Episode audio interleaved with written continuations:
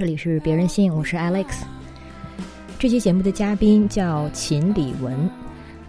因为李文姐住在柏林，所以这期节目是我跟她做的一次电话录音。如果你去查一下这个名字的话，百度会告诉你，秦李文是广西柳州人，笔名苏思黄，著名新闻人兼专栏作家，曾经在《经济观察报》。呃，还有《生活》《东方企业家》等杂志任高级记者，后来任搜狐网新闻中心总监，啊，然后写过很多专栏，然后还有好几本书。他是很多年前就去了柏林定居，离开了北京。他自己说过，这是一次自我流放，因为当时对环境实在是太失望了。我知道他呢，则是从海马星球这个 podcast，也是一位做媒体的朋友推荐的，然后又从另外一位做媒体的朋友那儿啊，听说他非常的尊敬李文姐，甚至把李文姐形容成对于他们这些新闻人来说是灯塔一样的存在。后来我在微博上还查到这样的一条推送，这个用户说呢。啊，这个人以前叫苏思黄，也叫秦李文。多年前是一个有影响力的媒体人，后来去了德国，再然后微博发的就完全没有理性。最近言必称女权。李文姐在节目里也提到，她的确是去了德国之后才出柜的。我们也聊了聊在性别方面有过的一些困惑，还有海外生活。当然，主要是我的困惑，她在帮我解答。如果你想更多的了解李文杰，请关注海马星球。然后他的这个微博呢，我们会在这期节目发微博的时候圈出来。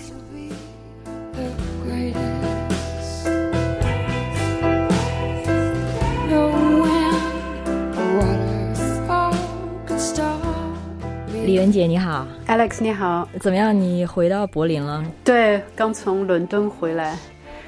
然后在伦敦经历了一些文化冲击啦。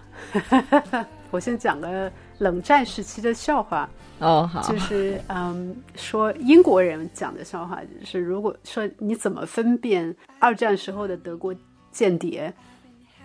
就是说不管不管这个德国间谍英语口音说的多么地道，穿的衣服多么的得体。但是如果说在十字路口，一群人过红绿灯的时候，嗯，就是大家看见红灯都一一拥而过，嗯，只只剩下一个人站在那儿等绿灯亮起来，那么这个人就是德国间谍。嗯，然后我发现，在伦敦也我也是这样，就被德国人训练的。现在站在路口，所有人都过去了，只有我在那儿等绿灯亮。但是我十十一年十一年前从北京去伦敦的时候，我就很自然的就跟着大家就过马路了，并没有看红灯绿灯这样的事情。现在可能，嗯嗯，现在可能国内呃，因为有这个摄像头什么的，可能大家又开始守规矩了，对吧？有吗？不知道，反正北京还是非常混乱的，就是行人不看红绿灯，开车的自行车。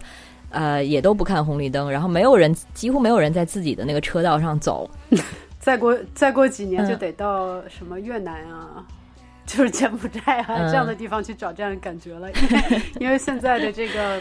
AI 就是人工智能的识别，对车牌人脸的识别。嗯，加上到到处都是摄像头这样的状况，会迅速的改变中国人的一些习惯的。我觉得哈，嗯，是的，是的，上海跟北京就很不一样。上海大家真的就规矩很多。对你，比如在深圳，我就看见街头有，嗯，就是大广告，就是大的那种广告屏吧，电子屏幕。然后如果说有人违反交通规则。嗯，屏幕上就会把你给拍下来。哎，这个实在有点太过 public shaming 的感觉。对，但是似乎，呃，似乎很多人都还欢迎这个。嗯啊，不过我想，可能我们可以从就从这个来开始来讲，就是说文化，因为我们俩都是在不同文化里面生活工作过的人。嗯，你还有学习过，我在海外还没有学习过，所以这样的这种。经验，嗯。然后你再带入性别视角的这个观察是非常有意思的。对我也非常好奇的就是，你尤其是这个现在定居柏林了之后，这方面有没有什么新的想法？然后您之前在性别方面其实也经常发生的嘛？我我觉得很有意思啊，就我想听，我待会儿想听听你的经验。但是我的经验是这样的，嗯，你刚刚说到我在性别方面的发生，我其实是一个呃，是一个由。由嗯，叫什么自不自觉的女权主义者，嗯，到稍微有点自觉，但是不太就是不太敢发声的女权主义者，到后来真正敢于发声的女权主义者，这个过程是很漫长的。其实，嗯，真正真正说站出来说我是一个女权主义者，然后我为女权发声，其实是在我来到德国以后。我在国内的时候，你看我写过性别，就是跟情感专栏嘛，女性视角的情感专栏，里面有隐藏了很多，呃，就是女权主义的这种想法思维，就是，但是我不会去公开宣称这一点，因为我老，因为在国内那个环境，因为嗯，你在国外读书可能不一样，像我这一代人，然后在国内那个环境学习工作，呃，你身边有很多的人。是会，因为女权主义这个词是被污名化了嘛，就是被被误解，很多时候也也也也不是误解，就是他们就是厌恨这个词，就会使得女权主义变成一种歇斯底里的，就是非理性的，或者说是不够客观的什么，所以这些就把这个词跟这些都联系在一起。那么当时出于我的工作的社交的需求，我还真的有一点。不太敢去去提，不太敢出柜。我并我对，所以他们现在有个词叫“女权出柜”，就是 我觉得女权出柜现在比同性恋出柜可能还得罪人。对，但是有的人就是抑制不住，可能说两句话就把自己暴露了，根本就不能藏在柜子里啊！人家听两句就知道你是女权主义者吧。对，我记得我自己真正女权出柜的时候，其实是真的，就是来到德国以后，大概是刚到德国的时候，二零一三年左右，嗯，我在微博上跟一个作家说，就是国内还蛮有名的这种流行小说的作家，呃，男性，就他写的一段话，我不知道为什么当时那段话就特别激怒了我，嗯，就是他在写。说写一个胖女人，然后屁股上插呃受伤了，就是被被扎了一把刀，深深的扎进去。然后他写的是在诊所里面，然后嗯，帘子也没拉，你知道吧？就是那个医生就让他那么光着就躺在那儿。然后他他在描写的，然后就那个医生在呵斥他，因为那个女的很疼，她在呻吟。然后这个时候医生就呵大声的呵斥他，然后。激怒我的还不光是这这些，就是非常残忍的描写。他他他他有一句话说，他的屁股不知羞耻的裸露着。哇！这句话把我彻底的激怒了，因为，嗯，这是一种非常残忍、非常冷酷、非常厌女的一个视角。因为这个女人，她被她受伤了，她。她必须裸露下身在诊所里躺着，没有拉上帘子不是她的错。就算裸露出来了，也不是她不知羞耻，而是观看的人不知羞耻。但是所有的这些东西，就是这里面一整套话语，强大的这种这种窥淫的男性中心的这种霸权的话语。把我给激怒了，然后我就说了一句：“我说这是真的是让人恶心。”然后后来这个作家就跑过来，就是攻击我说什么不懂文学。你说我，你说 我，你说我什么都行，你说我不懂文学，我就乐死了，你知道吗？然后我就写了一个大概一万多字，不到两万字的一篇长文，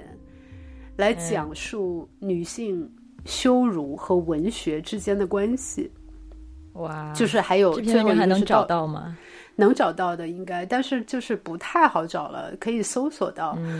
然后我也会在我的那，我也会给你发一个链接。就是在文案里面。但是这篇文章当时后来呃，南华早报就是早期的那个南华早报还发了的，就是发了全文的。嗯嗯，我当时是也是没有要稿费，我就是到处发，你们能发就发。然后这个文章当时阅读量估计有好几百万，因为里面讲到女性就是文学还有羞辱。就是女性与羞辱之间的关系，就是我们一直生活在一种各种各样的羞辱之中。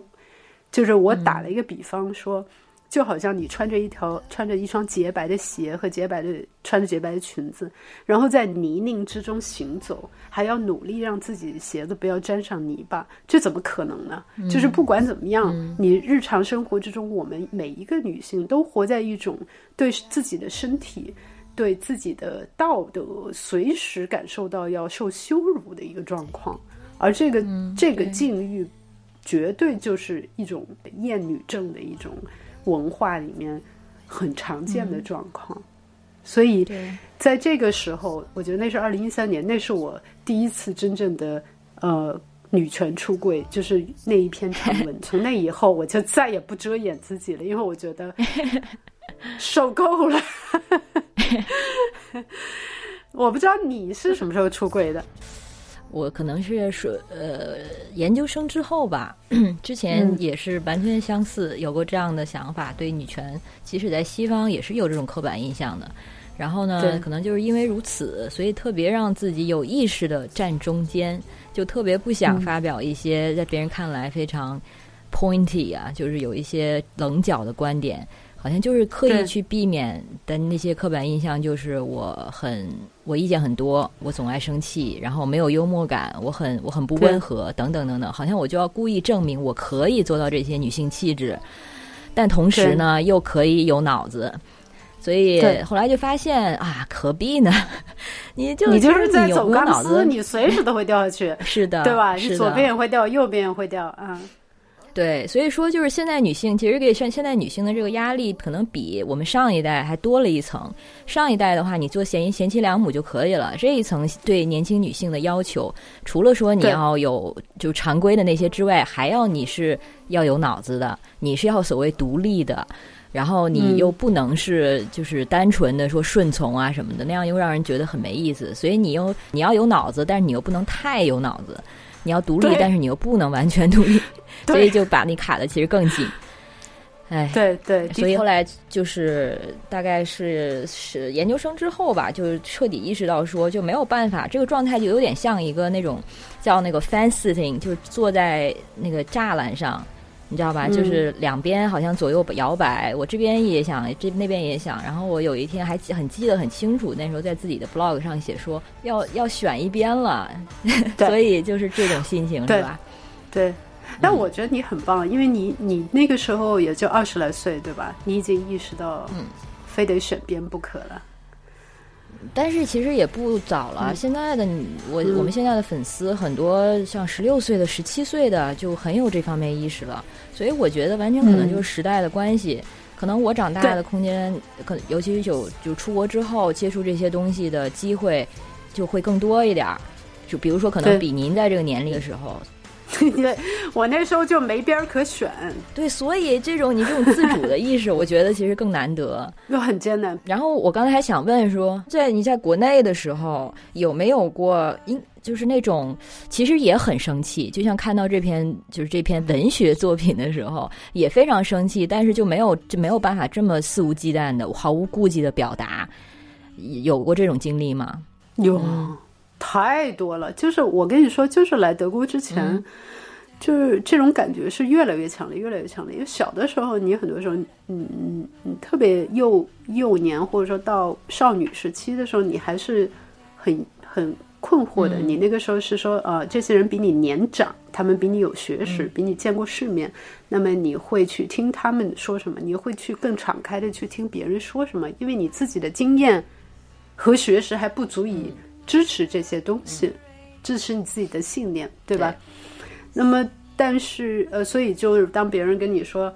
呃，说呃，女人的天性就是温柔啊，然后或者说是什么样啊，就说你也就听着，你就只能先听着。嗯，那么当然我自己知道，我自己知道我是一个多面的是一个性格非常非常丰富的一个人，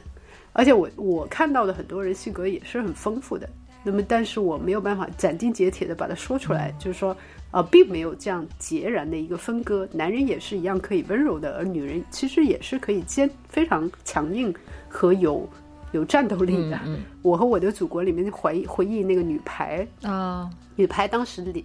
夺冠是的，就是八连冠还是多少的时候？对，八十年代嘛，那个时候我们有日本的电视剧《小松纯子》的那个女，就是排球女将，排球女将作为我们的。这种就是非常就是勇猛的、有团结能力的这种女性形象，呃，给我们的这个呃鼓舞是很强的。郎平什么这些人，但是另一方面，我们又又不得不去接受一种特别矛盾的现实生活之中的指导，比如说女人就是不要太声音太大，什么什么的。然后再到后来，慢慢的演变成九十年代的时候那种，就是消费主义重新重回嘛。那个时候市场经济开始了，然后大家开始，呃，要打扮漂亮了。然后这个时候你花了很多时间去打扮漂亮，然后嗯，就特别怕别人说你没女人味儿。因为在此之前，你知道革命时代的话，那是当然我没有经历过革命时代，但我经历过。对，那那那个时候，如果你要有女人味儿的话，又是有问题的，反正就是各种压制。对。然后到那个时候，九十年代开始要有女人味儿，然后再到后来，我进入嗯进入互联网媒体的时候是零七年，嗯嗯，在零七年的时候，我又感觉到互联网媒体在那个时候开始铺天盖地的标题党的这个起源之中，很大一部分是以羞辱女性为主的。OK，就是说这个人走光，那个人裸露，然后什么就是荡妇羞辱啊，还有。把女性作为一种福利呀，或者是等等等等这些东西，所以就进入不断的我我是看着这个这个曲线怎么到今天的。呃，之前八十年代那个那种纯真年代的那个那种呃健康向上的女性形象，现在很少，真的没有那么那么普遍啊。当时我们八十年代的时候是很健康的，包括嗯嗯十六岁的花季啊什么，那里面是没有女性羞辱的。你知道吧？OK，那个年代你们可能都没有没有意识到有过这样一个年代。是的，所以我的很多很多女性的这种叫什么姐妹情谊什么之类的，是从那种带着一点共产主义、带着一点集体主义的那种呃时代培养起来的。嗯，那么现在的这种文化就让我非常非常的不解了，就是女性之间，就是女孩子之间，像国内。互相的进行一种羞辱，比如说这个人这个什么表，那个什么表，嗯，啊，这样的这种词汇就会让我非常震惊。我就心想，你作为，嗯，就，所以我现在也很喜欢互联网上又重新出现的一个词叫姐妹嘛。当你女性之间彼此支持的时候，或者姐妹，呃，怎么怎么样，听起来几乎有点像教会的感觉，但是事实上。事实上，这个是从我们是有自己的渊源的。是的，是的。研究性别的学者也都好像指出的，就是我们改革开放啊，然后资本主义涌涌入之后，其实性别文化可以说是倒退了的，它就更回到更传统的的这种性别角色，还有性别关系里，包括您刚才说的这些，要有女人味儿啦，然后男人跟女人的关系也变得就是。呃，和更传统一点。然后对，然后女人和女人的关系又回到一种为了争夺男人和争夺注意力而变得彼此敌对的这个状况，就是一盘散沙的状况，这个是非常可怕的。那当时走的时候，离开中国的时候，跟这方面有关系吗？我知道您当时是对这个媒体环境非常失望了，这个性别方面也是原因之一吗？嗯，肯定有很强烈、长久的情感积累吧。嗯，一定是有的，因为因为呃，因为一种长期的这个压抑感，它不光是在大环境下的一种压抑感，作为媒体人，那么还有个人作为性别身份的这个压抑感。就是说，大环境的，就是这些嗯政治、法律这些环境，我就不提了。嗯，如果我有一个小环境里面，我能够感觉到。有 sisterhood，有有姐妹情谊的这种支支持，真正的一种一种小温暖，那我可能也还会觉得有一定的安慰，对吧？因为因为毕竟有这样一种，但是好像嗯嗯也有是有的，就是说有姐妹情谊的，但是没有在这个 level 上，没有在这个层面上的这种这种支持。然后后来再加上，嗯，再加上考虑到我的女儿未来的这个成长环境，嗯，我可以想象，就是就我再强大，我不可能改变这个环境。嗯，就是说，你可以教他自强，可以教他。什么什么，就是这种去抵抗这个环境的各种各样的问题，但是，嗯，他必须要以他幼小的心灵和头脑，每日的去抵抗这些东西，我觉得太太可怜了。对，而且，所以我就选选择了逃离嘛，就最后，嗯，而且我觉得用一种对抗性的这个姿态长大，他肯定对，尤其对于小孩来说，肯定没有。相比一种，就是你给他足够的爱，足够宽松，然后他不用这么这种挣扎，肯定是后者更好一点。对，更健康嘛，因为我们自己就是这样的长大的，然后再让下一代再这样一个经历长大，我觉得 一代人比一代人，如果我能给他这样的条件，就最好不要嘛。嗯嗯，那您过去之后觉得符合期待吗？柏林的生活？呃。哦，非常符合期待，而且柏林又是一个极其自由的地方。它在很多方面，在性别方面，呃，性别方面平等，这个在文化性别平等的这个文化方面，比美国事实上有优势。嗯嗯，当然，美国有美国的优势，就是美国他们，你比如米兔运动这种东西，他不知道为什么到了德国就无法推进，因为他们这儿有一种。还是有一点密室文化，就是说，呃，就是人们没有不像美国那么大家都大嗓子嚷嚷，就是老子大不了出，就是怼出去，你知道吧？在这儿旧大陆的这些东西还是有一点就是低调，那个什么，就是父权，父权还是在以一种暗地里维持的方式、沉默的方式在维护，呃，会有这样的隐藏的权力架构，对吧？但是在公共话语里面，女性是非常强势的。你看他们的国防部长，他们的他们的总理都是女的，出现一个，然后就 对对，然后在柏林，你一旦有这种什么，就是那种女性的内衣广告，它有些时候这种政治正确，甚至到了就是。到了捣乱的地步，就是女性内衣广告都会都会被人写上标语，说你你这是在物化女性，快给我滚开什么的。然后，然后女孩子都非常强势，而且你看他们这儿没有人穿高跟鞋，很少有人穿高跟鞋，就是新一代女孩全是穿全是穿舒适的鞋子，然后。打扮上也是，但是，当然，他们还是会有一些父权社会的遗留啦，就是女孩子还是会更注意外表，还是会更偏向于文科等等。但，但，但是你看，他们会，比如说我在柏林的女厕所里，嗯，就是电影院的女厕所里，女厕所门背后会有一个他们最就有点像我们的就是中科院这样的，就是他们的 Max Planck 研究所，嗯，啊，招科学家。还特意做一个广告，说要招女科学家，嗯，就是要提升性别平等啊。还有一个就是，比如说在汉堡，在汉堡我看到的招警察、招公交车司机的广告，全是说我们要招女的，嗯，因为因为有很多东西，这就是就是说，你如果不去做一些这种努力。那因为父权社会的文化，那自然而然大家就会六项说啊，这都是男的，他就要改变这种刻板印象。所以在这边很多司机都是女的，包括地铁司机什么的。是的，呃，不过另一方面，肯定在一些这个 相对传统的人士看来，这就属于不平权呀，就是觉得好像为什么要给女人更多的机会？你们不是要平权吗？那你们这样不是歧视男性吗？但是可能他们没有考虑到的就是。一个历史以来的这个性别架构，就是女性她她本来就不是平等的地位，所以如果真正要达到一个平等的位置的话，的确是需要打破已有的结构，给女性更多的机会。我然后我对我我自己的这个德国的女性朋友，其实真的是这样子。首先，他们就做什么的都有，他不是以一种取悦于人的方式存在的。对，然后，但是这个可能也跟就是因为我之前在新西兰就生活了十五年，其实那边的就是南半球的女性运动整体上都发展的其实非常好，学术也发展的非常好，然后那边的女性也是很强势。然后在那边，其实我一个很直接的观感，虽然这个很肤浅，就是到了那边总觉得自己很瘦，回到国内总觉得自己很胖啊。对，就是那边的人，先不不要说这个人种的基因不同等等，但是那边的女孩就是让你就觉得更像真实的人类，然后对自己的身体更自信的多。你觉得新西兰的这个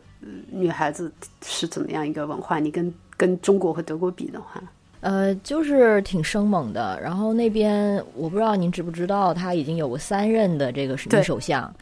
然后包括现任的这个。然后他也是那个，就是最早给那个女性投投票权的国家，这是新西兰非常引以为荣的历史。然后他们历史上也有过很多这个厉害的这个学者呀，像我们那个大学，它的那个不是图书馆，反正它就最大的一个楼也是以就是新西兰第一个女大学生毕业的女大学生的名字命名的。她后来也是一个化学还是数还是数学家，呃，然后呢？也后来我开始做这个性别方面的研究，跟这也有关系，因为大学这方面的气氛也都非常好，然后这方面做的这个专家跟老师也非常多，而且都是的确是水平蛮高的，呃，然后呢，我觉得那边的性别问题肯定有，但是他在我看来，可能种族问题会比性别的更问题张力更大、更紧张一点。然后，其实这也是我在那边会更在意的一个边缘身份。对，所以你在你的那个论文就是跟这个把两个放在一块儿了，对吧？对对。然后因为那边他作为一个毛利人，作为原住民，然后后来新西就是新就是白人来来了，然后他们签订了一个这个合约，然后所以理论上他是应该是双种族，然后双语言的，但现状就是就是其实各种殖民文化殖民，然后。语言上被殖民，然后毛利人现在他们虽然处境比起澳洲的原原住民要好太多了，但是明明就是他们是社会的底层，相对来说，然后呃很多文化跟语言都在慢慢的消失，呃就这样是一层吧。然后另外一层呢，就是华人或者说外来的移民，因为新西兰现在也是努力走一个多文化的这样的一个社会环境，所以以前是双文化嘛。现在是多文化，对，所以他对移民方面其实门门还是开的挺大的，但是尤其是华人或者是亚洲的学生涌入之后，他又就又引起了这个种族关系上的一些紧张感。嗯，所以在那边呢，我会就是对女女性或者对女权这个身份非常舒服，嗯，这简直不会因此受到什么攻击。但是你是作为华人这一点，或者就是黄种人这一点。其实还是是让你觉得并不完全属于的，呃，我不知道，所以我也想说，像您在柏林，虽然它整个的文化会让你觉得非常舒服，但是你会不会有的时候还是觉得文化上，我的确会会被提醒到说，OK，这里还是柏林，它就是文化上、种族上，我可能没有那么完全的属于这里。嗯，我可以先回答你这个问题，但是待会儿我想请你讲讲你的那个论文哈。好呀。那我现在就说，嗯，是这样的，就是我刚刚听完了一个播客，呃，一个很好的播客叫《Hidden Forces》，《Hidden Forces》里面的这个主持人是一个，嗯，非常非常，他是希罗多德，就是古希腊历史学家希罗多德的后代，嗯，然后是个希腊人，然后他在美国，然后读，然后这个人非常非常聪明，嗯，读了很多书，嗯，然后在各个领域，文化、历史、金融。经济商业领域都有，都都都非常博识。然后他在主持，他在一个最近的一个嗯播客里面采访了一个文化学者，一个美国的文化学教授。然后这个文化学教授就做的研究就是就是对比就是不同的文化，嗯当中不同的特征。然后但但是普遍的一点来说，当然每一个文化都是其实都是一套行为规范，因为嗯。因为在这个行为规范之中，我们一个社会才能运转。就是说我可以预期到你的行为是什么样的，我才能够去就此做我的反应，就是说，嗯，去去去呃互动，对吧？然后如果说一个社会没有行为规范，完全混乱的话，那就是很麻烦的事情，就是就是大家可能这个社会可能就就不就没法运转了。嗯，那么这些文化规范有些时候会很细。啊，有的时候就是一种，就比如说见面说个你好，比如你你在中国见邻居的时候，很多时候可能你是不打招呼的，在大城市里是吧？就低着头就过去了。那么在在这个地方，如果你低着头就过去了，可能有些时候是不礼貌的，就大家还是要彼此认认识什么之类的。那那肯定会有这一类的东西。比如说我刚来的时候就到处对别人无视 啊，就就。做梦梦游一样的走过去，然后进到人家商店，一个小商店，也不跟人家呃老板或者说售货员打招呼，直接进去就开始摸人家衣服。那么在这儿都是被视为很不礼貌的，因为因为你这是在不尊重人，那肯定是有，肯定有这样的情况啊。我想来讲讲你的这个你的这个论文，我特还是很想就谈一谈，因为毕竟它涉及的就是嗯。呃，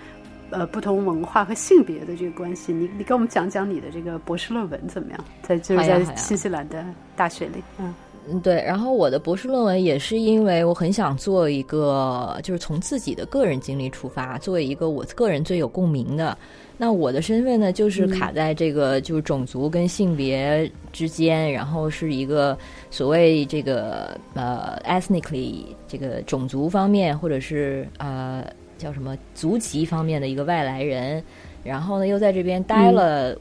就是我生活的，就是我当时生命的一半的时间，然后，嗯，在这个呃性别方面呢，就是又有一些在华人社区会显得非常格格不入的一些这个性别意识，然后呢，我当时其实已经到后面就几乎没有什么华人朋友。然后，嗯，是因为大家，尤其也都各自长大了、成家了之后，我的朋友们，比如说碰到选举，华人朋友们大选的时候，都会选右翼党。就是，嗯其实这个是在全球都有这个现象的，就是全球的现象都是当地的华人移民会更倾向于选右翼的保守党。然后我的话也是，就呃，我的话就会。不可能的嘛，这肯定是左边的这个大选，肯定选左边的，只只不过是左边的谁而已。然后政治观念还有性别，当然这两个是勾连的，是彼此在这个并行的。然后也就是很多很多都越来越不一样，而且我又没有成家，没有这种追求就是传统的安全感啊，或者说。是什么低啊？那个 low tax 这方面的这些要求和、期待，跟他们的需求都完全不一样。嗯，尤其作为女权这一点，其实很多都是那个常年的好朋友，尤其是男性，可能一开始是那种，就是我还没我还没出柜的时候就认识的那种，呃，然后慢慢的就是因为这方面的想法越走越远，然后可能比较好的就是不聊这个，那。有几个的话，还就后来就是因为这些问题，说到这些问题的时候，就发现真的是没法沟通，可能就就一拍两散啦，就真的是拉黑了或者什么。所以，嗯，那你那时候约会过吗？就是中国，就是华人男生，你有约会过吗？有的，有的，还是有的。前期的时候，的确约会的中国人会比较多，但是后来的时候，就的确是华人越来越少了，因为。的确遇不到合适的，而且人家我也不是华人或者亚洲男生会想找的那种类型了，对吧？这是双向的嘛？呃，那个，然后呢？所以我就是觉得，OK，那我就要写的话题，它就是关于在在海外的漂离的这种华人年轻人，有的可能是在当地出生或者长大的，有的呢可能是像我们这种后来是这个去去念书的。呃，或者还包括后来成为自己成为移民的，那他们就是怎么看对，就看怎么看待自己的种族身份，还有性别身份，还有这个中间的这个交集。然后呢，就也讲到了国内跟新西兰的这个性教育啊，然后也讲到了传统的一些性别观念。还有一章呢，就是讲的这个是呃新西兰华人他们的这种跨种族的恋爱经历。嗯。那你有什么发现呢？对，就觉得我们其实和之前很多这个嗯印象，就是可能通过一手观察或者是产生的一些印象，比如说就有很多亚洲女孩在和白人男孩约会啊。那反过来就很少，你很少看到白人女孩和亚洲男孩约会啊。这是真的，数这是有数据支持的。对，那那它是为什么呢？其实又就又说到了这个一些种族化的性别气质，比如说亚洲女性可能会倾向于被看作更加的贤贤惠或者顺从，或者是就是那些对中国女性的传统的一些其实不是那么正面的一些印象了。尤其是像你说到 yellow fever 的时候，yellow fever 就是。我想你肯定知道这个，你之前的笔名不是就叫苏 z 苏 z 黄吗？是不是？对，yellow fever 就是翻译直译过来是黄热病，但是事实上是指的是对黄皮肤的女性的一种呃幻想吧，就是嗯，所以就像苏 z 苏 z 王这种角色，那个时代的文学作品啊、影视人物代表的对亚洲女性的一种就是窥淫，还有这个东方的想象。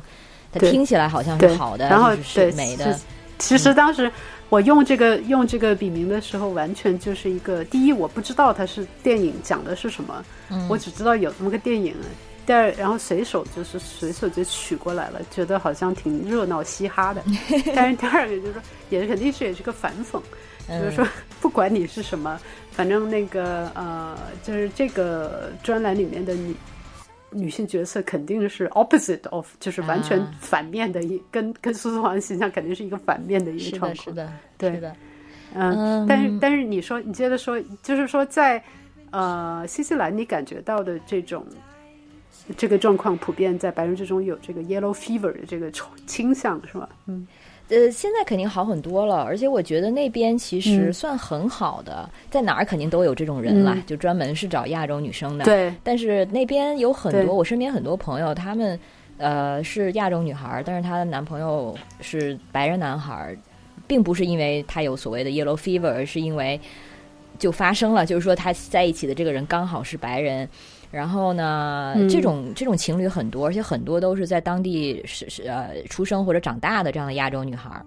他们好像就更可能会和非亚裔的男孩在一起，就是因为我刚才说的那个原因，亚裔的男孩儿，包括在那边长大跟出生的，往往家庭的教育都会非常保守。尤其是，就是还是那种，就是我们对海外移民的刻板印象，就是家里都会想让他做律师、做医生、经商，这些刻板印象到现在完全存在，而且还是经常很普遍的。所以亚洲男生，这非常有意思的一个事情。事实上，嗯，对你说的这个现象，我也想去诠释一下啊，因为这个跟整个移民的文化背景是有关系的。就是你会发现，移民群体。会倾向于将他们的原有的文化固化，就是变成化石一样的冻结起来。嗯，就他不因为因为他处于一个社会的边缘嘛，所以他这个边缘群体为了强化自身的这个身份认同，为了寻找一种归属感，他反而会去固化他自己的某一些符号性的东西，对，或者放和文化变得更或者更保守，变得更保守。然后就是在这个。播客节目里面，就是我刚才提到这播客节目里面提到这一点，就是说，呃，事实上，比如说在美国给投票给川普的，很多人会认为说，因为川普反移民，你知道吧？嗯，所以很多人会认为说，反对川普的就会就会得到移民的投票，但事实上正好反过来，很多的拉美裔的和中就是华人什么的都投给川普，为什么？因为这些人首先一个，他很多时候移民是为了。躲开他自己的同胞，这是一部分。结果他会反对后来的新移民。那第二个就是，他们反而因为处于一个边缘群体，你知道，新移民在一个社会里会受到更多的惩罚。就是说，如果他犯同样的错，一个一个本地的白人犯了同样的一个小错，和一个呃呃移民的中国人或者拉美人，嗯，犯了同样的错，他们移民受到的惩罚会更严重。他们会被立马看成是很糟糕的人。那么你呃，为了在这个社会之中立足，移民就会更加的小心的遵守法律、法规、各种规定。为了为了为了获得这个社会的认可，这也就使得他们越发的循规蹈矩和更加保守，甚至比本地人要更保守。是，而且他们对于财富的这方面的保障也要求很高，可能就是很明白说没有安全感嘛。对对对，没钱就什么都不是啊。所以在这点上，我现在开始可以理解。但是话又讲回来了，这样的家庭出来的孩子肯定是很传统，非常就是对对对进步女性来说，可能是一个很压抑的一个事情。对呀，所以就是看起来都是很很年轻、很潮的小男孩儿，但是一讲到一些话题，真的让你 吓吓掉下巴。然后，所以我的这样的一些朋友，女孩朋友，嗯，他们就说这个像就曾经我的一个受访者吧，他是大概八岁、七岁去到那边的，然后他非常优秀，他也是后来的确 做了一个那种华人移民家庭的好孩子，念了法律。但是后来他又跑去念音乐了，因为那个就法律读完了，跑去念音乐了，因为那才是他想做的。嗯，然后他就会说，他的一些华人的那个男孩朋友的父母就会告诉自己的孩子不要跟他来往，因为他是一个不好的影响，觉得他太疯了，就觉得不是那种然后我想要的那种，我我家孩子应该接触那种乖的中国女孩儿。甚至还有很多亚那个亚裔的男孩儿，父亲呃家里的人真的会有那种像印印度裔的也也会有的这种，就是要求他就要娶一个亚洲人亚洲的女孩才行，不能够娶外 就是别的种族的，就觉得哇这个真的太过时了吧？但它就是真实存在，对，是的。嗯，但是你的论文有，就是你在你的论文之中，呃，后来你有哪些主要的这个观点和发现呢？嗯，我其实很想强调的一点在论文里，就是虽然我们经常说这个 yellow fever 啊，然后说这个白人为什么亚洲人跟白人在一起，然后是因为白人他们意识性别意识更更进步吗？当然不，我就很很很想强调这一点。呃，这可能也是我的论点之一吧，就是他的这个种族关系，他和他的性别关系，它是交叉的。像您刚才说到了一些，就是华白人社会里或者西方社会里有一些非常傲慢的或者居高临下的一些社会规范，然后他会因为你是看上去的，看起来你就是一个 outside，因为你看起来不白，所以你怎么样，就算你是在那边出生的，他对你的第一印象仍是。你不是我们中的一人，对，所以他们用这些他们所谓的文化或者规范，会去放在一些他们所谓的他们的外来人的这个身上，然后呢，嗯，就会有一些这样的，比如说我的一个另外一个受访者，也是一个女孩，中国女孩，她她之前交往过一个白人男啊男朋友，然后这个男朋友呢就经常很傲慢的向她解释一些自己文化的事情。比如说，你看这叫什么？然后他说这不是一个那个，这不是什么一棵树吗？然后那个男孩就会说不，这个是我们这个文化里，像我们这个文化里，这个房就房子之间要种这种树，这样为了我们自己的这个隐私，为了我们自己的 privacy 等等等等。然后还动不动呢就让他。这个男孩他是有一点儿，我觉得有一点 yellow fever 的，就是喜欢所谓中国文化，然后动不动就让这个我这个朋友给他用中文唱歌，嗯，然后就是 类似这样这种，他其实是在种在在种族关系上他们是不平等的，对，所以。我我肯定不会就说哦，白人他就是白人男的，就是更懂得尊重女性，这肯定是 bullshit。所以可能我也就很想批评的是这一点，所以就是想说让大家在看到这种这种 interracial 呃跨这个族群的这种恋爱的时候，要更客观的去看，不是一。肯定要打破的那些刻板印象，就是一看到一个白人女孩儿啊，不看到一个亚洲女孩跟一个白人在一起，你脑子中就会很多人脑子中就会开始闪现一系列的这个呃这个想象。对，比如说他们肯定是怎样怎样怎样。对，对，这些东西首先要打破，但是另一方面走到另外一个极端去拥抱说白人男的就是好，什么中国男的就是差，这种话太糟糕了，这肯定是不行的。因为那样的话，当然又是另一种种族主义吧，对吧？但是我们可能讲的更加多的是一种文化上的这个这个区别，而这个文化不是呃有跟国别有一定的关系，因为不同的国家，它在比如说大众媒体的这个主流话语当中会有一个区别。你比如说，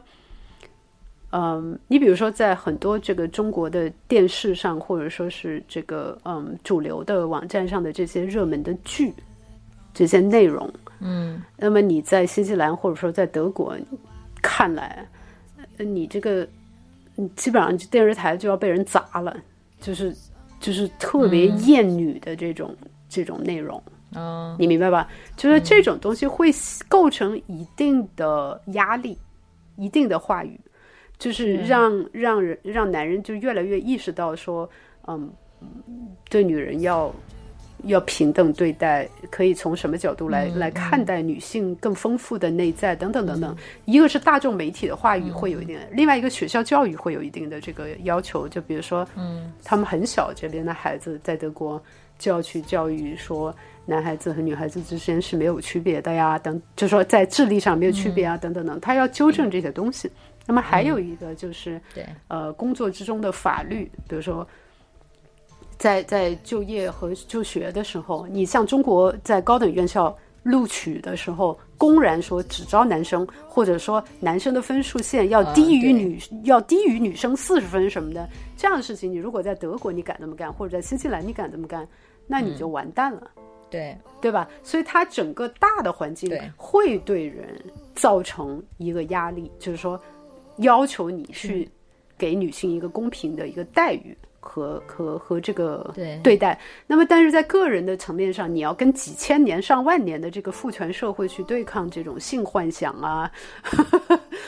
呃，这种各种各样的东西，那还是有一个漫长的时间，这个我是同意的。嗯，呃，就这么说吧，就是社会标准上，如果有这样有这样的一个社会标准的话，那么可能我们就拿德国的社会和中国的社会比，那德国的这方面的意识的社会意识的标准肯定是要比中国要高的。对，但是我们肯定不能说所有的德国男的都比所有的中国男的要好，那肯定不行，就是人渣到处都有。对对，但我我的确有一种感觉，就是说我在跟德国男性对话的时候，哪怕是。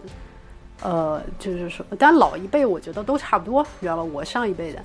但是到我这一辈的时候，我跟他们对话的时候，我就会觉得说，嗯，他们的确会更拿我当成一个人，而不是一个女人，你知道吧？就是说，人就是人，这个人在说话，是一个女人，你知道吧？对，这个人在说话，那我就要听他说的是什么话。这样的这个感觉还是会更常见点。另外还有一点就是，城市、大城市里面见过世面的，或者说更更受过更高高等教育，然后见过更见过世面的人，嗯，他们在这方面的这个意识又会更强一点。我也不知道为什么。嗯，是的，对，所以对他们来说，其实像女权啊或者是性别意识。嗯，至少是我们可能比较容易成为朋友的男的，对，对他们来说都不是事儿，就是我已经不需要说这通过这层过滤才能成为朋友嘛。对，但是后来呢，可能有的时候接触到自己圈子之外的人，也意识到，或者说其实有一次他就是我的朋友，而且我们已经作为朋友很多年了。嗯，我就是几乎有一度是最好的朋友，每周都要见面吃喝的那种。然后直到呃他结婚了之后。我才意外的发现，我们对性别的观念居然相差那么远。嗯嗯，就是我本来可能预测，就是我我觉得理所当然的一些理念，因为他平时在其他方面，环保也好，还是政治观点什么的，都非常的呃，就我们都非常的相近。嗯，但是他结婚之之后，反正具体事情就不说了。但是让我非常意外的发现。他居然，他真的觉得他比他的太太是优秀的，他会让他带让他太太住嘴。我们有一次在说话的时候，然后对啊，我当时就惊呆了，这个人怎么变成这样了？然后后来就慢慢回想起我们之前的一些争吵，比如说，就是他我们过不去的一个弯儿，就他过不去的一个弯儿，就是女权主义为什么要叫女权主义？你不能叫平权主义吗？嗯。然后后来我又认识了几个也是这样的人，就是平时讲什么都很 make sense，然后只有这一点过不去。后来我发现，其实这个疙瘩它是一个很重要的一个识别。对，就是如果是真正接受了女权主义的人，足够了解女权的历史，然后这个词词的这个来源，还有说它，我们先不说它这个有没有它的必要性吧，就是说，如果足够了解女权主义或者 feminism 的话，根本。对这个词是没什么意见的，对，就算有也会觉得这不重要，一点都不重要。有的或者甚至会觉得这个名字就应该是这样，这名字取得好。嗯，而会说看似是好像很开明的，是平权主义者，然后他不能接受女权主义者，他往往会我们到后后面的交往中，或者说他在呃交谈中会流露出一些其实是歧视的东西。嗯，对，我觉得他可能是有一个相关性的，有可能对，因为因为就是把女嗯和权放在一起，这两个东西就让他不舒服。对他可能，我就是觉得。而且他不舒服之后，他又没有去学习，又没有去教育自己，然后就是说他根本没有根本上其实接受女权主义的想法，所以的话就是就是相关性可能就在这儿吧。所以他其实，在生活中或者说他在行为中，最后还是有一些这样的这样的这个这个呃表达，就是因为他其实没有真真正的相信性别平等。嗯，这个话题里面讲起来就是呃。基本上每一期节目里面，我们都会有人在抱怨这个问题，哈 哈就是对女权主义的误解或者说仇视，但这是正常的事情嘛？你想，上万年的这个父权社会，他们有一整套的话语，已经非常细密的，嗯，把人们的脑子都给编织了一遍。那么现在我们是一条条的在解开它的这个编织，把它重新编织成另一个样子。那么每一条东西拆下来再重新编，是一个很漫长的过程。但是我现在已经学会不去生气，就是不要随便生气了，除非是真的特别 outrageous。嗯，如果说有人叫我闭嘴，那我肯定。那你那你最好闭嘴，呃，那么但是话讲回来，对吧？你你很多时候，他就是没有读过这方面的书，他没有这个 context，他没有他没有这个语境。那我们有些时候，我我就是会跟他去直接去讲，就是说不带不带这种攻击性的去讲，可能有些时候沟通的效果会更好。但是我想，呃，像你的这个朋友说到的这个状况，那么他的妻子。呃，有这个有这个义务，去站起来对他说：“你不可以这样对我讲话。”是，可是这个妻子，这就是说到了真正生存的困境。对，这个妻子当时是因为他他们回到了这个男生的国家，这个妻子本来是非常优秀的，然后因为这个男孩在自己的家乡有一份更好的一个一个工作，然后他妻子也是刚当时怀孕了，就跟他一起回去了。然后觉得对自己来说是一个新的挑战，这就是对。然后可怕的事情语言不通的地方，对对，在语言不通那那地方又不讲英语，然后在语言不通的地方生了孩子，然后就一直是差不多就是待业状态，然后两个人的关系就在这个时候开始慢慢的失衡了。这就是对，这就是为什么说女生一定要有自己，永远要保持自己的事业。对，否则平时的话，以前的话是不可能发生的。然后这个经济的。能力真的是会慢慢影响到两个人的心理，所以女孩当时也是非常的难受。因为那我在见到这次见到他们的时候，之前已经大概有一年多没见了，所以才知道说之前他们的关系其实已经开始经历很多的紧张和危机，就是因为关两个人关系的这个经济条件的变化。嗯嗯，不过您刚才说到这个。怎么说呢？是用更和善或者更啊没有没有这个对抗性的姿态去跟别人讲女权这件事情啊。嗯，其实我还有一些想法，就是我回国，我回国之后，我一七年回来之后，其实也一直在尝试做这样的事情。嗯，但是呢，我就会发现，这个也说回我们刚才说的在新西兰的那种身份的边缘感，就是在那边的时候，好像。我作为中国人的身份是边缘的身份，然后回国之后呢，就发现我 除了中国人之外，其他的身份都是边缘身份。对，就就是觉得在这边也是格格不入，而且可能还有一点更格格不入。对，是甚至可能是周边的环境、认识的人里都能感觉到一些很真实的敌意吧。虽然这是非常少数的，嗯，但是你真能感觉到，对于可能因为。我甚至我都没有跟这个人说过话，可能他就是一个，比如说前同事，我们都没有共过事。嗯，愤怒这种情绪，我已经我可以理解啊，就是像你这样，也你也是非常呃呃，就是直接大声的在为呃平权在做努力的。我我是这样看的，就是假如你是个孤立，真的很孤立无援，就是你身边一个人可倾诉的都没有，或者说你基本上找不到这样一个群体，那我我是完全理解的，就是我完全理解这种愤怒，我也愤怒。但是从另一个角度来说，呃，要打持久战，你像咱们这个状况要打持久战，那你的情绪控制或者自我调节，嗯，减少情绪成本是非常非常必要的一个事情。嗯，不然的话很容易就会是的，就会出问题，就是心理出问题，因为。对对吧？就是很多，其实你看，包括嗯维权的人啊什么的，到后来都会出现精神上的一个问题。那么你你就很难嗯坚持下去。对，你就是呃预期到这样的障碍，预期到这样的攻击，然后尽可能的就嗯尽可能不要去想它，也不要去放大它，或者也不要去关注它。就你你觉得我是？傻子，那你我也觉得你是傻子，咱们互相不要往来，也也没问题。但如果有机会能够跟你去对话，那我也愿意把你当成一个人来对话。如果你不把我当成人，那你是个傻猫。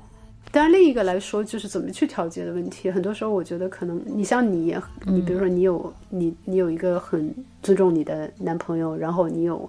能够理解你的一些朋友、一些同事什么之类的。彼此互相就是说能够有共同话语的这么一个圈子，已经是非常幸运了，非常非常幸运了。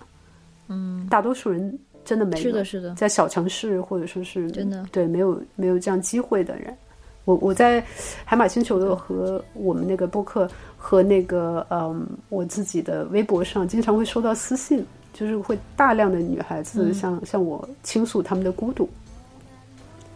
那我觉得可能像这样的状况，我在以前的节目里面也有一些别的嘉宾跟我说过，说，嗯，当然最好就是你去虚拟世界之中寻找到志同道合的人一块儿去去发声啊什么之类的，或者说在身边也其实也可以做一些这样的，比如说读书会之类的这种事情，去读一些女权主义的著作呀什么的，来来来来呃改变自己的小环境等等。但是我可以理解你的这个愤怒，完全理解。就有些时候实在忍不住了，你你就就去健身房或健身房，对对对，练冥想。哎，对，冥想挺挺棒的，对，真的有用，真的有用。对，嗯嗯，但是这个就像您说的，就最最好的，我就是还没没到境界，没有修炼到位，能够到位的时候，就是能够看到，就把它像尘土一样掸掉。完全不受影响，但是现在虽然理智上可以告诉自己你不用受影响，但是情绪上多少还是会，你知道，还是会有点会的破坏心情的，会的，会的，肯定会的，就至少有一晚上吧。对，至少一晚上，那完了过去就算了，一晚上就就是多余一个晚上就没必要了，就大概是啊，睡觉就好，尽量让自己对就亏了，对，有什么意义呢？对吧？没什么意义。但就说起来容易，做起来难，因为现代人生活压力很大，精神压力都大。那么，在一个充满攻击性的环境里，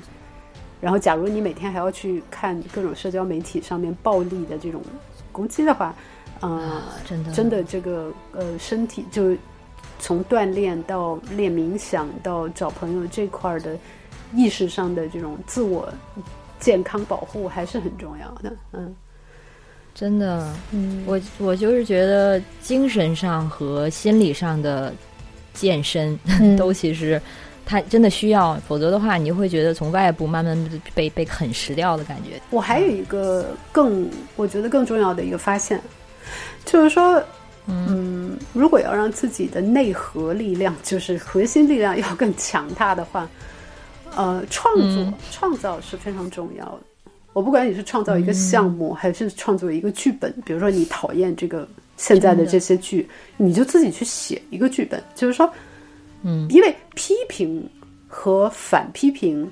争吵和反争吵都是相对容易的事情。对对，而创作能够长远的改变很多东西。嗯，而且创作它的是在是它是正向的，你是在。嗯，就 make something happen，然后但是争吵还有这个网上的吵架，它完全就是就是负向的一种互相的损耗，然后只是激发的对对，就是对方更加的离你更远，但其实不会让彼此能达成一个什么共识或者和解。嗯，所以它其实消耗性的一个行为。对我说的创作可能是一个更广义的创作，比如说像创造吧，嗯，比如说写作是一种创造，呃，音乐、艺术、绘画都是创造。呃，那么但是呃，还有一些创造，比如说像在行为上的创造、组织上的创造，比如说我我我去，嗯，就像我们前面说的，组织一个读书会啊，或者说是嗯，去去呃，成立一些这种，就是说，就是形成一定的嗯纽带，就是跟类似的想法的人形成一定的纽带，这个然然后去交流想法。对，这些东西都是创造的一种方式。对，就积极主动的去改变，对，做一些项目，就是那种兴奋感，你自己是知道的。你忽然有一个想法，然后说我要就是让它发生，对，对。然后无论是什么，一个作品、画画，还是就是像您说的一个项目，我可能要做一个线下活动，或者我要我要做一个展览，等等等等，这些都是创造。对，嗯，真的是这样，持久的投入进去，我觉得这个这个嗯回报是非常之大的，你会更有内力，就是觉得更定，心里更更安定，嗯。嗯，因为你有东西在那儿。是，那个李文杰，我这还有一个想问的，就是刚才说到这个情绪这一点啊，其实也是有关。我其实最近一直在想的一个问题就是，我其实不想做一个那种很有敌意的，然后永远是对抗性的姿态的一个人。但是呢，嗯，就是我们其实就是性别教育的这个过程中，就是自我性别教育，就是成为女权主义者的这个教育成成长的过程中，其实会被经常告知，或者说会把自己培养成一个强硬的人，或者是一个强势的人，嗯，就是。呃，就是说你要扭转你之前一些可能被视为顺从啊，或者是过分温柔，或者说是自我牺牲的一些女性化的部分，而要做到就是像所谓男性一样，其实就是比如说你在一个会议中，你为什么就为什么都是男生在发言？我那为什么我的发言不就是比别人短，或者说说我在发言的时候，可能我就会有意识的让自己更加的被看到、被听到。尤其在新西兰的时候，又作为一个很这个矮小的一个亚洲女性，的确有的时候经常会容易被忽略，所以你可能就需要去补偿，然后让就特别需要让自己做，让自己的这个存在被注意到。然后有的时候语气上还有自己的态度上也会变得，其实比自己想要的是更加要强硬的。可能是有的时候会补补的有点过，那这种强硬的态度，在别人看来可能是一种强大，但是最近经就经历一件事情，让我觉得这个强大也可能对别人有伤害。就是你在觉得你是不妥协，很好的女权主义所该做的事情，我不妥协，我那个不会后退，我就要坚持我的这个要求。但是你的这个要求和你这种态度，也有可能其实对别人造成了一些伤害。然后我的这个男朋友呢，他其实就是就像我刚才说的，他很喜欢中国，包括在中国被加塞儿这件事情，被人插队，被人插队，他都我看到我就很气啊，然后我就马上会会去跟对方对方理论，然后他就没事儿，然后他说就多一个人就多一个人嘛，我说你真的是你这个对时间的观念真的是和中国人很不一样，呃。呃，但是 长长久过去，我就意识到他身上的这些其实是经常和女性或者女性气质联系在一起的，比如说忍让，或者说这个嗯温柔等等，它其实是一种美德。但我就担心，我是不是在我追求所谓这个强硬或者强大的这个过程中，其实把自己身上的一些虽然是女性，但是它是美德的东西，有点放弃掉了。没有，我明白你的意思。我明白你的意思。就我我我其实跟你有过同样的这个疑惑嘛，就是当年我也会，嗯，首先一个你你你要争取很多东西，你不争的话就没人会给你的。但不像那些你比如我是一个一米八以上的呃受过良好教育的白种男人。那我随便往哪儿一去，众人就会把我当成中心。那我的这个优势是无可抵挡的。我随便说句废话，别人都会当成一个宝，对吧？那么我作为一个亚洲女性，个子又小，那么肯定呃，我要让人别人注意到我是很费劲的。那么我就必须提高我的声音，提高我的权威这种姿态。对，这些东西都是很正常的，我觉得没有任何问题。我觉得我觉得没有什么过不过的问题，只要我的。目的达到了就行了。那么，但是有可能有的时候我们担心的是说，目的正好达不到，反而相反，因为我们的这个强硬让人觉得又不舒服。但这种厌女症，就是说，女人不管做什么都是不行，嗯对吧？你要温温柔柔的很顺从，呃，别人又觉得你没脑子，嗯，你要是很强硬的表达出来，他又觉得你过度，那你到底要人怎么样？这个你就没地儿去了，你知道吧？对呀。所以到后来你就觉得去他的，你就根本就不管他了，你知道吧？就是说我想要说出我的话，我说出我的观点，你如果没听到，对不起，那我把你抓过来再跟你说一遍，嗯，这个是必须的，我要不然我怎么让你听到呢？这个是一点，第二个就是说，我也会羡慕，就是到后来到了成熟了之后，我也会去羡慕那些，嗯，温柔的、呃，宽容的、忍让的，这什么的。但是你要考虑到一点，你的成长环境跟他不一样。就我还是这句话，就一米八以上的白种男人，受过好高等教育的，他他去哪里，他他，he can afford to let other people go first。嗯，就是说。他可以承担这个结果，就是让别人先走的这个结果。嗯，而我们很多时候就是，如果你一让，那可能几千个人就从你面前践踏而过。对，所以我就生气，就是你不能用同样的这个 标准来要求，你知道吧？我也很羡慕绅士风度什么之类的，但是这是一整套社会规则造就的这么一个东西，我也可以会去忍让。所以我男朋友他，所以他这样做的时候就让我很生气，我就觉得怎么在你身上就变成美德了呢？然后你还让我自己觉得自己很渺小，可是我就是不能，我就不能做到呀。我们也可以做到。你比如说，我也会给给残疾人让座，给老人家让座，小孩什么孕妇什么的让座。我会去照顾比我弱小的人。那我不需要去照顾比我强大的人。就是就像被被插队这件事情，然后他做了之后，他在旁边还要想好，好像还要想劝架的样子，就好像是那一瞬间，本来我还没生气，他要劝架的话，我就更生气了，因为就让我看起来是很不讲理的那个人。对，就好像他很大度。然后我是在那边斤斤计较，你为什么要插队？那那是因为那是因为他不对，就是因为他不对，因为对的就是对的，错就是错的。然后他在另一个语境里，他可能是想为自己减少麻烦。嗯，对啊。但是就是在我看来，像像有一些柔软的姿态、妥协的姿态，在他身上就显得是美德，在我身上就会显得弱。那我又不想弱，所以有的时候就会有点。就有点过了，可能是需要柔软或者需要妥协的时候，我也会觉得不行，这样太弱了，我就不不去做。那即使这时候这样是对的，我记得我在剑桥采访过那个嗯一个呃教授，历史学的呃政治学教授叫约翰邓恩，嗯，John Dunn，嗯，然后 John Dunn，我当时是给 GQ 杂志去采访他的，然后讲起来一个故事说。呃，说绅士风度这个问题，嗯，就是说什么是英国绅士？英国绅士的特征是什么？因 为当时 GQ 杂志要搞这么一个，很像 GQ 搞的，对，因为他们就是绅士专刊嘛，对。然后后来，这个呃，这个道尼教授就说，呃，我认为英国绅士的第一件呃一个 character 就特征就是他们会排队，就到哪儿都排队，嗯。然后我当时就是说，呃，OK，嗯，您有去过其他的地方的？您是去过非洲的，对吧？他说对，他说对，啊，不过我也得承认，当然，如果在一个大家都不排队的地方，如果去排队，这样可能有点不方便。哎，问的好，英国人的那种哎 understatement，对，虚伪，就是有点不方便，是他的话，就是就是低调说话嘛，就是各种，所以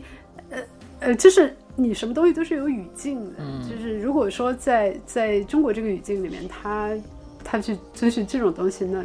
嗯嗯，那也就是因为他在中国可能待的是，就是受的罪还不够。真的，真的，就是他待到第三个月的时候，嗯，就真的有点不一样了。他一是没有那么享受这边混乱的交通了，二是的确对别人插队开始有反应了。对，所以你你不用就是去考虑这种，而且就是跟性别也没有什么太大关系。讲句实话，这个东西就是一个不分性别的，只是一个文化环境的这个区别。是啊，但是我就真的是觉得有的，嗯。因为也有和我大概经历类似的女孩儿，也就是在比如说到了美国之后，她就会变得强势，然后强势的呢，我这种时候是在就是在收就收到的那一端是另外一端，就会让我觉得你这个时候你没有必要这么强势，你能不能妥协一下？就是他的强势其实伤害到我了，那我就会想到说啊，好像觉得，尤其在美国的这样一个所谓女权的环境下，好像这样子才是标杆，才是标准，否则的话你就弱掉了。对，因为他那儿男女都是男女，他是一美国是一种霸凌的文化，就孤立文化。嗯，他那个文化之中。就是要大声的说话，就是大步的走，然后用手肘把其他人推开，这是他们的一种文化。如果你不去适应这个文化，在他那个环境里又活不下去，就跟你在中国你必须跟插队的人吵架一样。嗯所以在这点上，可能也还是无关性别。而且女的，因为那女的就更加更加要 fight，要要要打双重的仗嘛，还要打一个身份的仗。嗯，然后首先社会就要求你去打仗，嗯嗯，就不管男女。然后你作为一个女的，你还要打你的身份之仗，就是 要让人就向人证明我是女的，并不比男的弱。真的，真的。所以，我完全我完全可以理解了。但是他当他把这个环这种话语这一套行为规范，就像我们之前讲的那个文化差异嘛，他把他这些行为规范从从美国带到中国的时候，他就显得非常的突兀。嗯，真的对。嗯，哎，我们时间差不多了，现在，因为我觉得聊的挺开心，但我觉得我说的太多了，感觉。我没有，我觉得我说太多了。你看，这就是我们两个女生的区别，跟男人，真的，你知道吗？就上次我录节目，有个男生，真的死硬派女权主义者，这个男生是，结果整个节目他一直在说，然后说了两个半钟头。很典型，我很喜欢这个男生，但问题是，我又从中看到了性别的差异。嗯，真的有，我们都在担心自己说的太多，而男生不会。对，哪怕他是个女权主义者，所以我们要从这个事情做起。呃，那我们这样就是对的呀。虽然他这是一个可可以说是性别特征，他但他就是一个其实是我们应该保持的性别特征，对不对？呃，对对方的更多的考虑，然后换位思考啊，这些敏感，对对对，我觉得是个度吧。那行那，也很感谢你今天的时间，然后感谢你，希望能够有机会在柏林或者在北京见到你。嗯，肯定会有的。那李文姐，回来见。谢谢，再见。